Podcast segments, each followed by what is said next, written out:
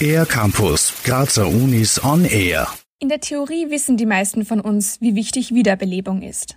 In der Praxis sieht es plötzlich ganz anders aus. Diese Erkenntnis machte Simon Orlaub im Jahr 2014. Er ist Assistenzarzt der Med-Uni Graz und Mitglied der Forschungsgruppe Notfallmedizin. Damals haben wir eine dramatische Beobachtung gemacht, nämlich dass Laien, die einen Herz-Kreislauf-Stillstand beobachten, nur in den seltensten Fällen tatsächlich auch selber mit der Wiederbelebung beginnen. Das ist insofern dramatisch, als dass das Überleben von einem unerwarteten Herz-Kreislauf-Stillstand maßgeblich davon abhängt, dass jemand sofort selbstständig mit der Wiederbelebung beginnt? Jeder Zehnte erlebt einmal im Lauf des Lebens einen unerwarteten Herz-Kreislauf-Stillstand. Doch nur 11 Prozent überleben.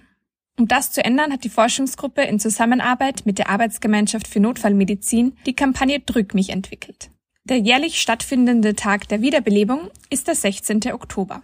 An diesem Tag gehen 100 Studierende in die Grazer Innenstadt, legen Übungspuppen an öffentlichen Plätzen aus und fragen Passantinnen und Passanten, ob sie Wiederbelebung in fünf Minuten trainieren wollen.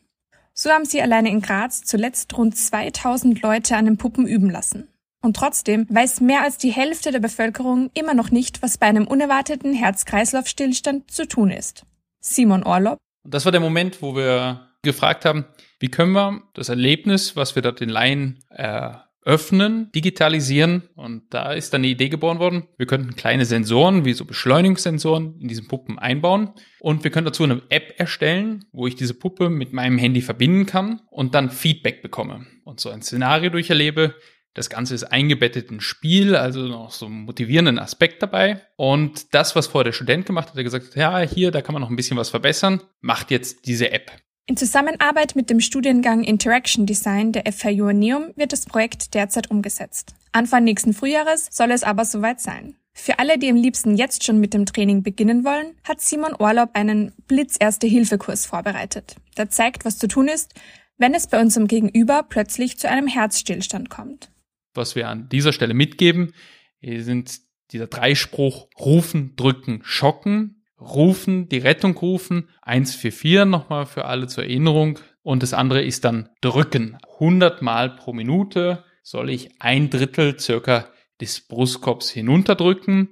Staying Alive von den Bee Gees, also wäre so der Rhythmus, den man haben kann, aber auch Radetzky Marsch funktioniert wunderbar und Schocken an Defibrillator. Einfach dran denken, gerade Graz hat ein sehr, sehr gut ausgebautes Netz eigentlich. Und damit würden wir es aber schaffen, so 1000 Leben in Österreich jedes Jahr zusätzlich zu retten. Damit sich auch langfristig etwas ändert, hofft der Mediziner, dass Wiederbelebung schon bald fixer Bestandteil des Schulunterrichts wird.